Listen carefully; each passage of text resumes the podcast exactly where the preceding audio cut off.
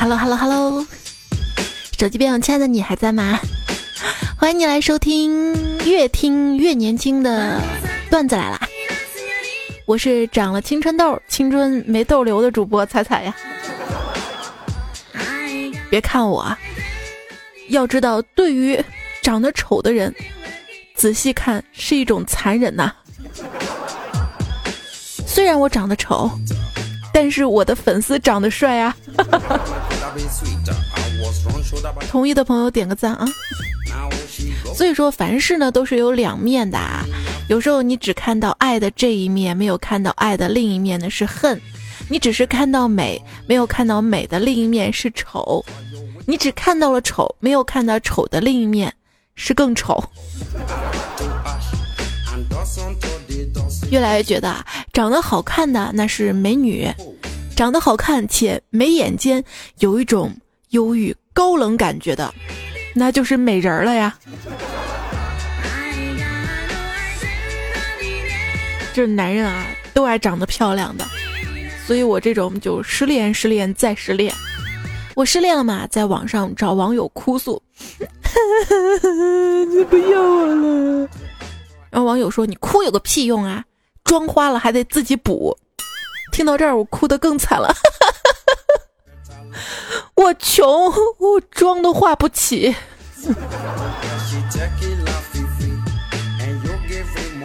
这女生啊，有钱之后买化妆品，就真的能让自己变漂亮吗？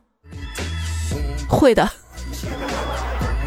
过去啊是相由心生，现在相由心生薪水的心呢。最近啊，因为这个薪水的薪字儿，我学会了一些新的词语，比如说提心吊胆、心心才相印、丧心病狂。在社交软件上啊，或者网络上，你会用什么样的头像、什么样的 ID 呢？最近有传说，不管男的女的，都讨厌用女生照片做头像的男生，有没有？取网名 ID 的时候啊，这女生喜欢用与自己本名有关的，男生呢喜欢与自己本名无关的。ID 里有动物的，一定喜欢这种动物；有水果的，不一定爱这种水果啊。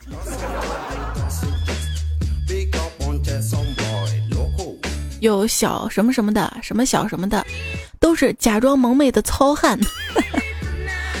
有大叉叉叉大叉的，都是外冷内热的小公主。有 Mister 什么啊，先生什么大哥的，都是爱打扮的花美男。有 Miss 小姐少女的，都是体重超标的阿姨。有下划线或者间隔线的，都是神经病晚期的网瘾少年呀。名字用英文名字的呢，那纯粹让彩彩不好读的呀。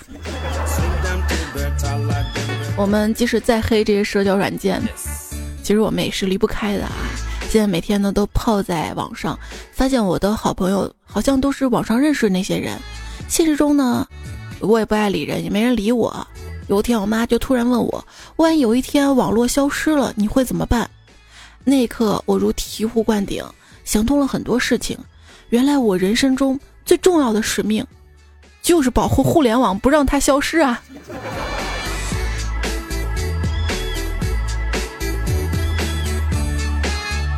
你人生中最重要的使命是什么呀？一网友向我倾诉嘛。说被扣了一个月的奖金，车子又撞护栏了，钱包又丢了，至今连个女朋友都没有，自己做什么都不好，简直一无是处。我就安慰他呀，哎，你怎么会一无是处呢？你是处男呀。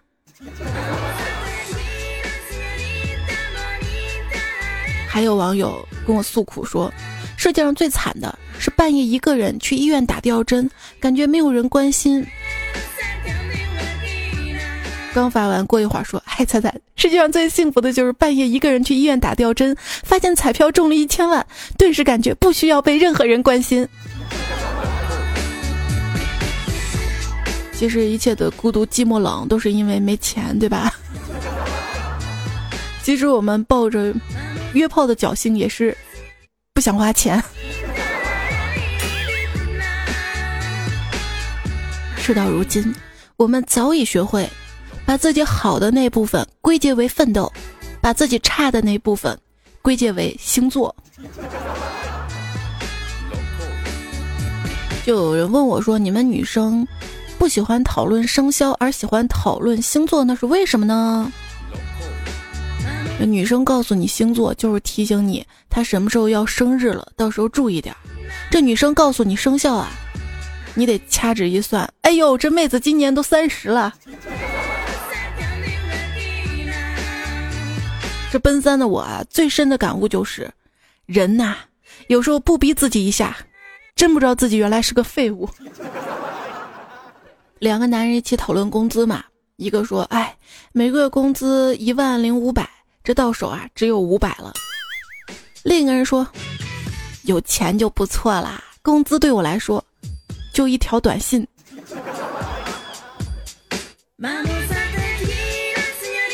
每个月就是为了那一条短信，认真的早起晚归打卡。说任何一个单位啊，只要到了开始强调考勤打卡的时候，一定是他走下坡路的时候啊。现如今又到了年底考核的时候，亲爱的，你的年终总结写了吗？不写就想参加年会啊！这又到了年底考核的时候啊，外行指导内行，外行考核内行的时候又到了，看的看，干的干，看的还给干的提各种奇葩建议。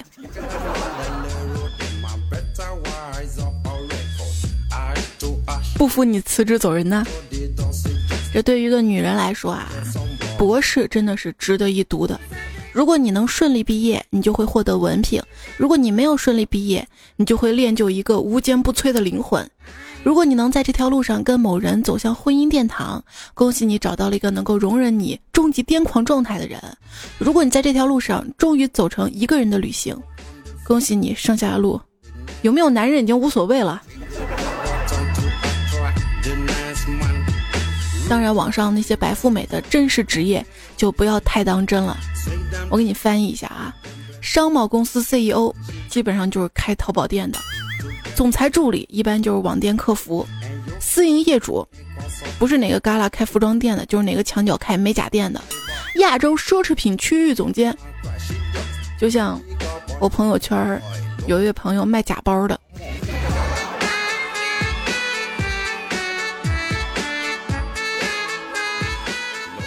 这以前啊，我爸妈会告诫我说，不要相信陌生网友，不要上他们的车。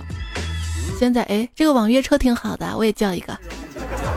以前我爸妈别相信网上那些东西，都是骗人的、虚头巴脑的玩意儿。现在朋友圈都传疯了，黑心商家居然用它造大米。以前劝我啊，说不要在网上乱说话，这政治不分轻重。马上他就在转发了一条什么中南海秘闻。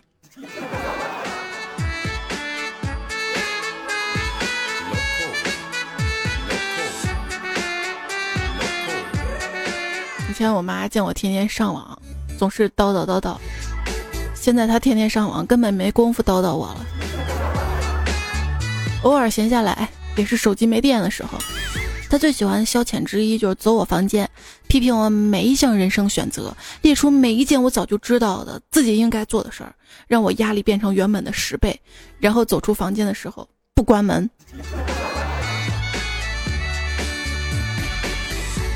不关门还好了，当年上中学那会儿，故意把我房间门锁弄坏啊。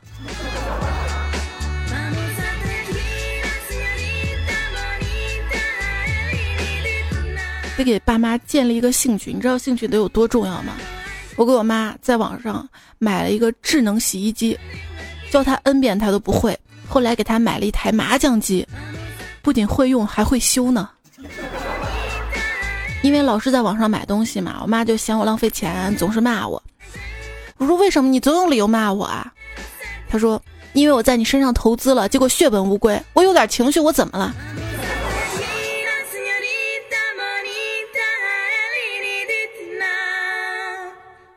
成长就是把你的哭声调成了静音模式。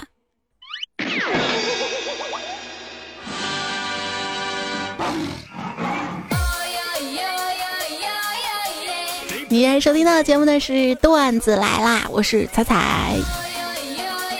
今天这歌啊，听上去就知道我在怀旧，回忆童年嘛哈。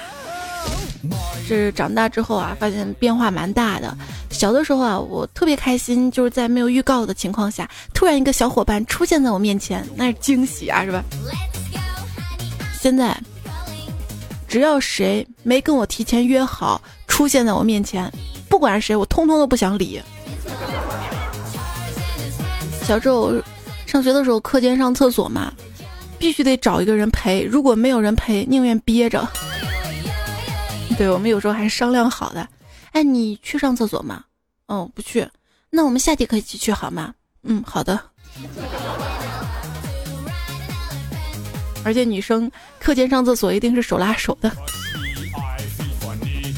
现在啊，我要说上厕所，哪个同事说陪我一起去，我就真的内心是不太想去的。你说单位厕所就那么一个坑，一起去，我先上完，他得等我。他先上完，我得在那儿憋着等他。小时候我还发誓，等以后长大了，一定把没有看过动画片都看完。现在动画片啊，不要浪费我时间好吗？宝贝儿，你自己看吧啊，妈妈这会儿要工作。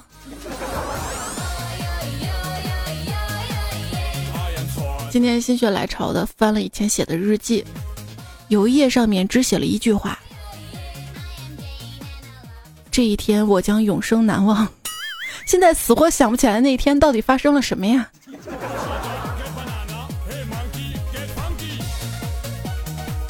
小时候暗恋同班的一个帅哥，那天上学路上遇到他了，我就故意骂他一句，想引起他的注意啊。谁知道他追上来把我胖揍了一顿。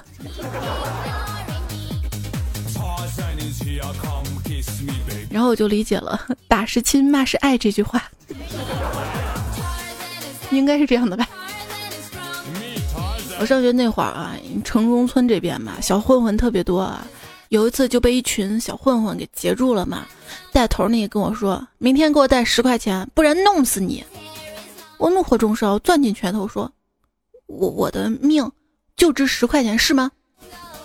带头好像被我吓住了，愣了三秒钟说：“那。”那你明天带二十好了。后来没带钱，被人揍了，我就找到了已经上初三的哥哥帮我。我哥哥人特别好，耐心的教导我说，在学校啊，当以学业为主，更重要的是提高自己的度量，能够原谅别人，这样才会越走越远，才能成为一个成功的人。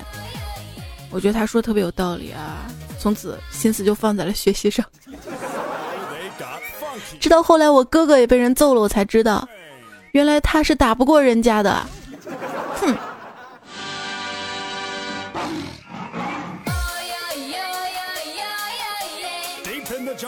后来我上了中学，还有小混混，又有几个小混混把我截住嘛。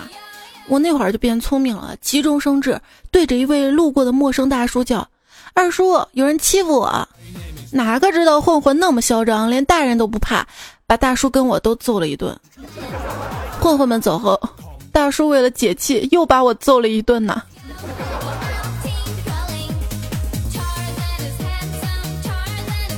那会儿上学的时候啊，听说班上哪个同学在外面混的都特别牛。我们班上有个小混混，经常欺负同学嘛。有一次，一位同学被他打了，那同学也混呐，没向老师告状，当天晚上跑到小混混宿舍床上尿了一泡，第二天又被打，又去尿。打一次尿一次，后来小混混屈服了。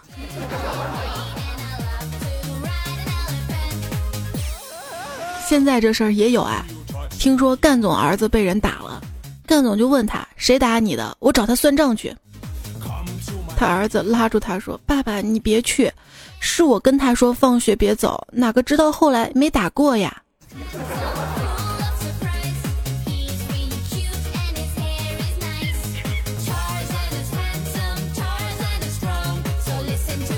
一位段友叫 me before you 说，小时候看少林寺，觉得会武功很帅，就把我堂哥叫来，给他一袋糖，让他陪我演戏。于是，在所有小伙伴面前，我用铁头功把堂哥打的那是个屁滚尿流，小伙伴们震惊了，封我为武神。第二天一堆人慕名而来，让我表演铁头功。有人递来一块砖头，我颤颤巍巍接住砖头，在所有人殷切的眼神下，用砖头把自己砸进了医院呐。十年过去了，那个疤还在额头。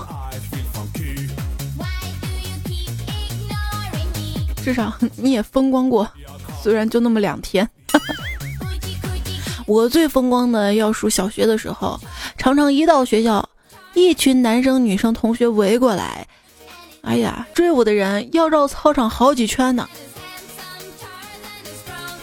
他们追了我好几圈，我才把零食拿出来，一人分一包，大家这才嘻嘻哈哈的散去。可惜我们家的小卖部只开了第二年就不干了。我爸说总是对不上账啊。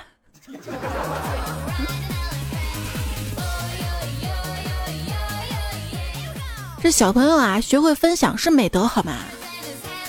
我印象最深的一位好朋友，他就是因为经常分享给我好吃的，我就现在记得他。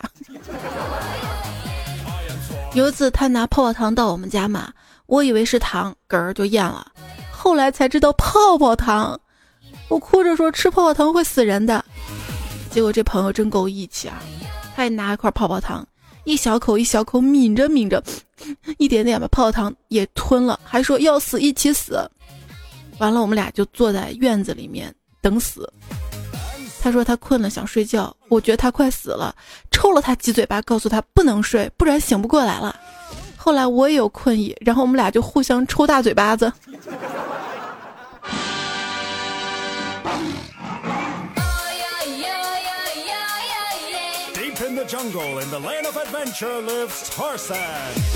我也欺负过同学，三年级的时候吧，总是欺负同桌。直到有一天，他老爸给他送伞，我看他老爸光头纹身，一脸横肉的。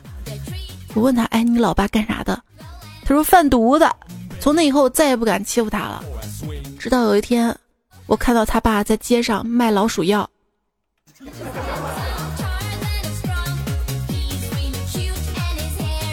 说到贩毒啊，胖虎就说了，小时候看电视，说吸毒的呀、抽烟的呀很难戒掉。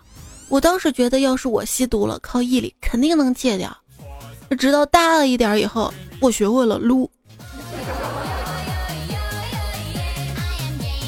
小时候的神奇经历事件还蛮多的，其中最神奇的就是家里电视偶尔会在深夜莫名其妙的雪花，摆弄一下天线。突然就会收到男女叉叉混合双打的画面，当时啊是惊为天人，觉得这是老天爷送给童年我最好的礼物。那会儿特别盼望爸妈夜班儿，我会说。不过那会儿也蛮傻的啊，当时刚出了借记卡嘛，以为这个卡去邮局就能借钱。现在也忘不了自己把卡递给柜台工作人员，还特别大声的说借两百。大厅先是寂静，然后全场爆笑，画面太美了，你们想象吧。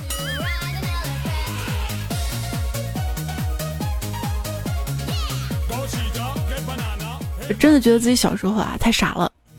有一次我舅舅来我们家做客嘛，然后我妈让我给舅舅倒茶，我就倒完一杯茶之后递到舅舅手里，不小心把水洒在舅舅裤子上。我说对不起啊，舅舅。道歉之后，我妈说水太少了，让我再倒一点儿。然后我把剩下半杯也倒在舅舅裤子上了。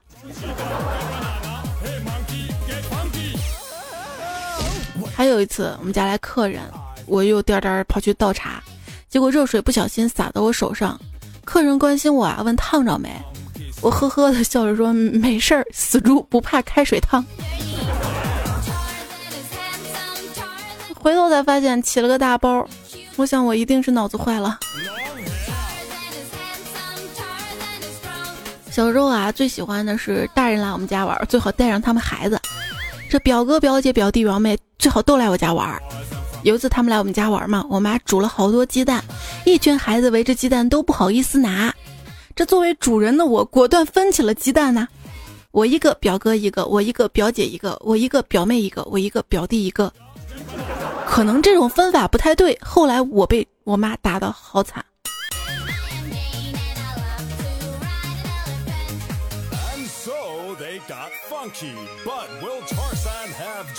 六岁那年，一天早晨，我叔叔匆匆忙忙来我们家抱我出去，边走边从口袋掏颗糖给我，说等下帮他做点事儿。走到一条街道，叔叔放下我说：“看到前面那个小孩子了吗？”我说：“看到了。”他说：“就刚那个小孩打你堂弟，你去把他给我打了，我们大人不好下手呀。”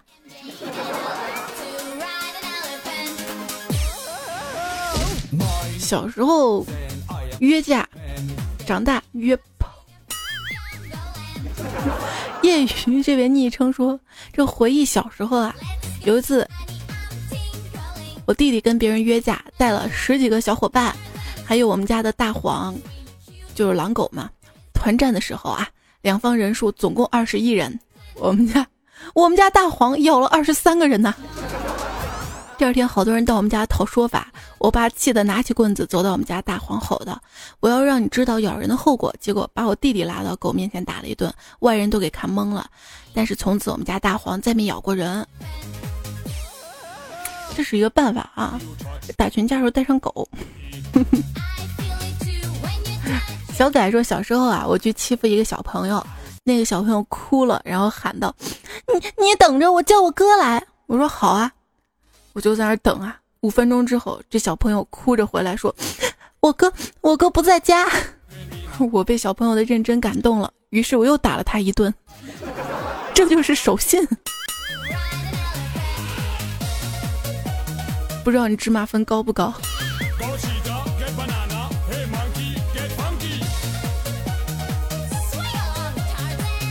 十五岁以下的青少年分为两种，一种是我的偶像是最牛的，另一种我就是最牛的。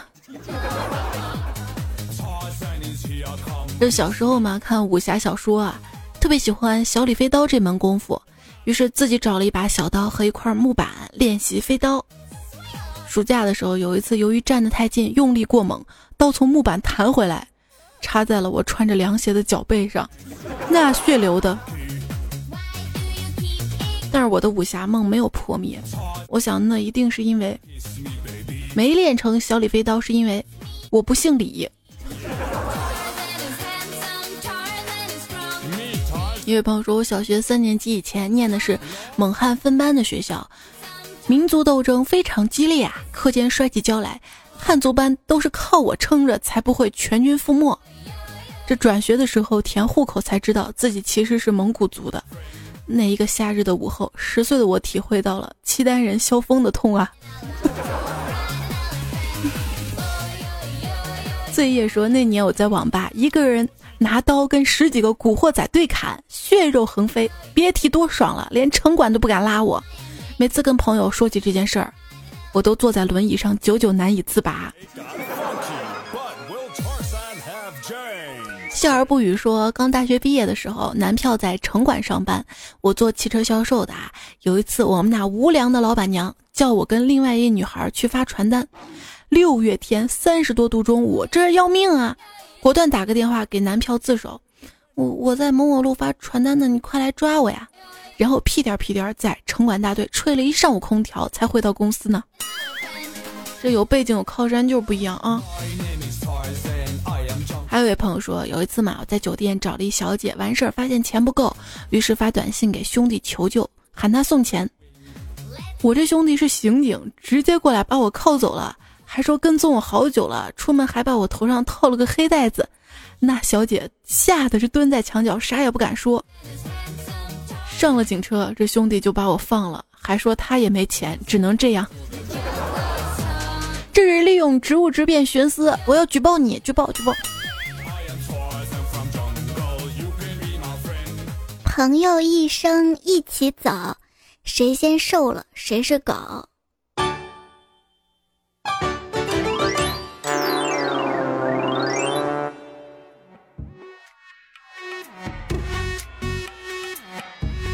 小时候啊，喜欢出去溜达，最喜欢跟爸爸妈妈逛街，看到购物中心的电梯上贴着“请带好孩子”的提示语，妈妈就此教育我：如果不是好孩子，就不要上街。我居然信了好多年。俗话说，不听老人言，生活自在，身心愉悦，快乐无穷，爽翻天。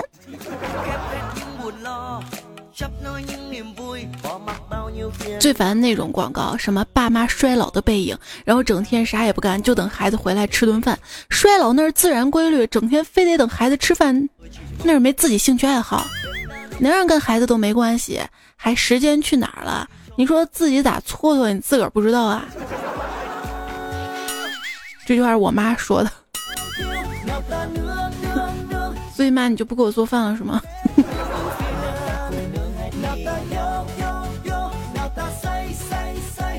我要说我妈其实还蛮好的。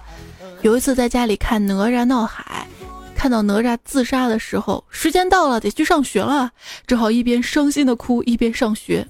然后远处传来我妈声音，她在后面边跑边喊：“哪吒没有死啊，被他师傅救活了，不要哭了。”他追了起码二百米，妈妈真暖，可真可爱。妈妈，你看那个小孩皱皱的好丑啊！嘘。不要说人家娃丑，不然以后自己娃也丑。妈，你就迷信吧，是真的。我以前就这么说过。丑怎么了？这俗话说得好，人不可貌相，开水不可斗量。我小时候就听成了开水不可斗量嘛，因为小时候没见过海，大海。当时我还琢磨，为什么开水不能斗量呢？有一次试了一下，开水还真不能斗凉，把斗都烫坏了。人真的不可以貌相，就比如说马云吧，这自从小马云火了之后，居然有一位哥们儿花了一百万整容成了中马云，就是为了接近偶像。你开玩笑呢？马云都跟我一个村的，我到现在都没见过他。马云心想：想不到有一天，我的颜值也能掀起时尚潮流。其实你不知道，那小伙子整容成马云是为了方便刷脸，刷脸。不过有人说整容的蛮失败的，我主要看了一下，是因为气质，懂吗？气质，这没有气质也是一种气质，懂吗？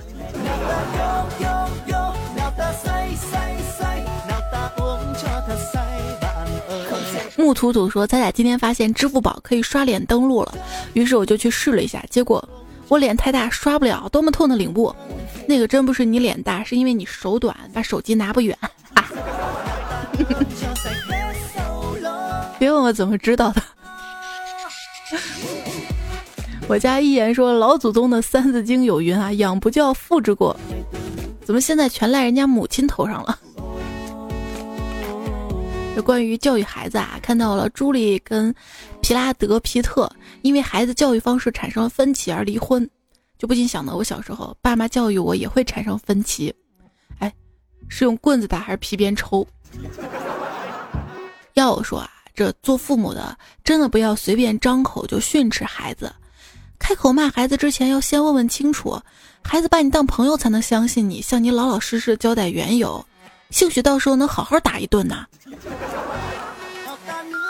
小侄子被我大哥给揍了，原因就是小侄子竞选班干部的时候，学习电视上的一个选秀节目，愣说自己父母双亡。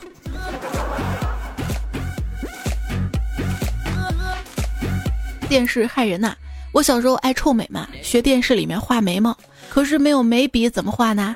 我就把火柴划着了，然后弄灭火苗，剩下那个火柴头不是黑的吗？就那样画眉毛。当我妈打开门看到两条大粗眉的我，毫不犹豫的揍了我。你曾经都被父母用什么神器打过呢？神回复没看清，一上来就被干晕了。在这里哈，还是要奉劝父母们，在教育孩子的时候，攀比型的励志方式一定要慎用啊！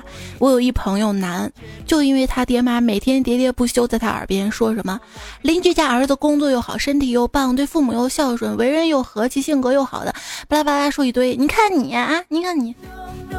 结果我这朋友现在疯狗一样的追求邻居家儿子，茶饭不思，寻死觅活的。很多时候啊，人跟人是平等的，不管是父母跟子女还是谁谁啊，遇到了矛盾，你站到他的立场上想想，嗯，他的立场上有他呢，我站不下。很多时候是要为对方着想的啊。有评论上面，周军说大二的时候有一天下雨，我的伞呢就被室友借出去了。我突然有事情也想出门，就去隔壁寝室借。隔壁二货说是女朋友送的，不借。哎呀，我就回了一句：要是你爹妈买的，你还不得供着啊？新朋友说打伞与国情。昨天下雨，一学生非要给我打伞，我急忙推开。学生着急了，非要打。我语重心长地说：“孩子，还是老师给你打吧。我给你打伞就能写成故事，你给我打伞就成事故了呀。”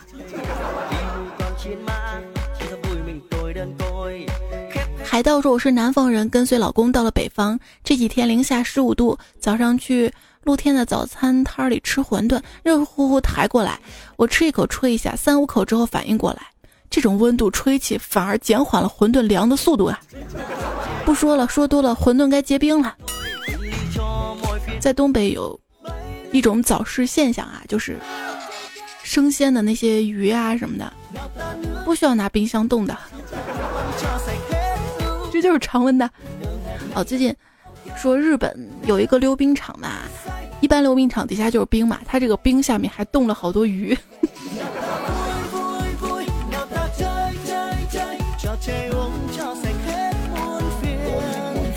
墨发如故说：“彩姐，我觉得最冷的最高境界就是骑着电动车跟在货车后面，排出来的尾气都那么温暖，那么让人不舍得呀。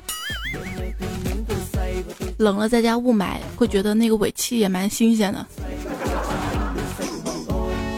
还记得大学的时候，一个南方的同学问了我一个深刻的问题：你们北方打雪仗怎么算赢？我想了想说。”活下来的就是赢家。兰尼斯特家族有债必偿。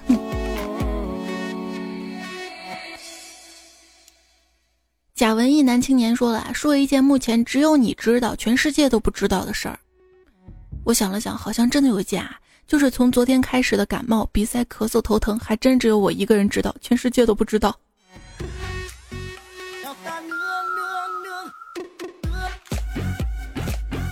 那你有没有什么事情只有你自己知道，全世界都不知道呢？你敢不敢说出来？可以这期节目评论里说说看哈。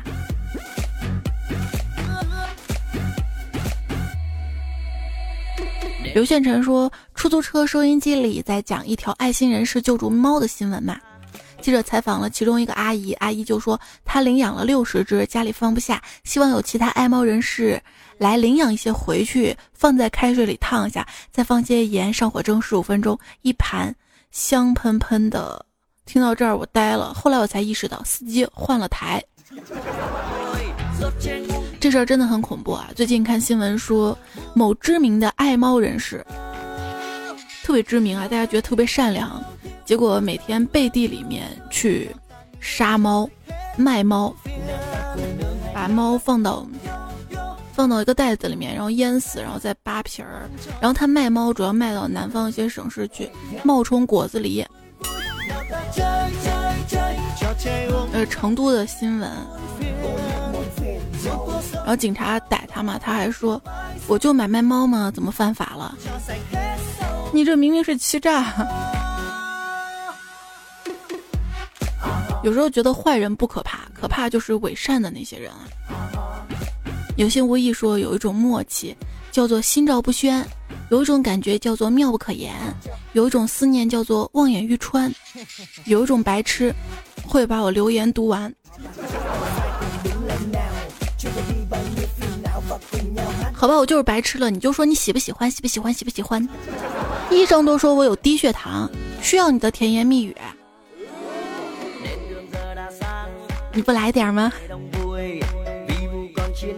两块钱啊，就来了。他说：“我们寝室原来有两个家伙，熄灯了不许别人说话，室友说话他就开收音机，被我们鄙视了很多年。现在突然理解他了，因为我也要听段子来了才能睡着。好吧，快睡吧啊！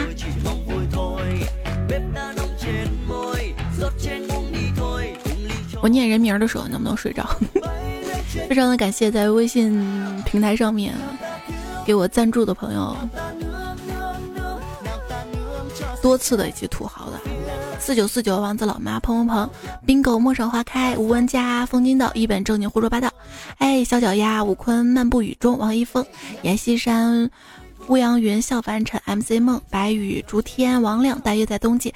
泡不到妞的可怜虫，屁屁。李斯特沦为大叔级，会作茧的虫子老赵方欧分界，天涯携手海角相随，我爱土豆吃不够，刘林醉。戴维讲不经意，缘分随风。苏三二五四四零二六五星自主无无欲自则刚。QQS 潘玉红。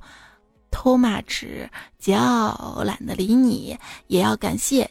这一期节目当中出现段子的原作者和推荐者们：安迪斯、陈峰、赤道少女和仔头、流星雨、不只是倒霉朋友、陆家让一个人、刘教授、三毛叔叔、N W N、谢剑锋、方慧、渡边一子酱、裤头发糕、花生玉米、Along 一九八六幺幺、一生一世、贝德玛、大太阳、残忍的现实。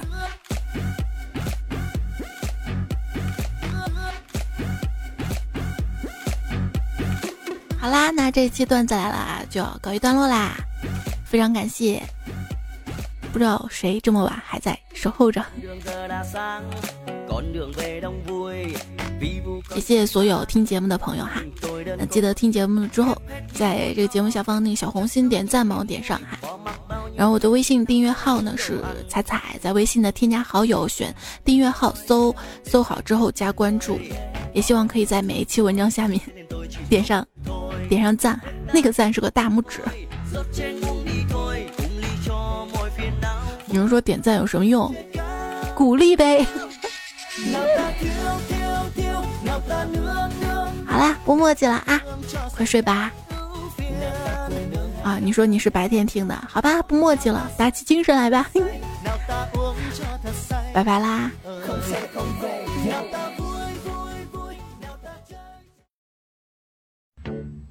我建议在车胎里面填充五彩纸屑，这样爆胎的时候不至于心情那么糟糕。还要喝，还要喝，啊，还要喝，还要喝呢呢。哦。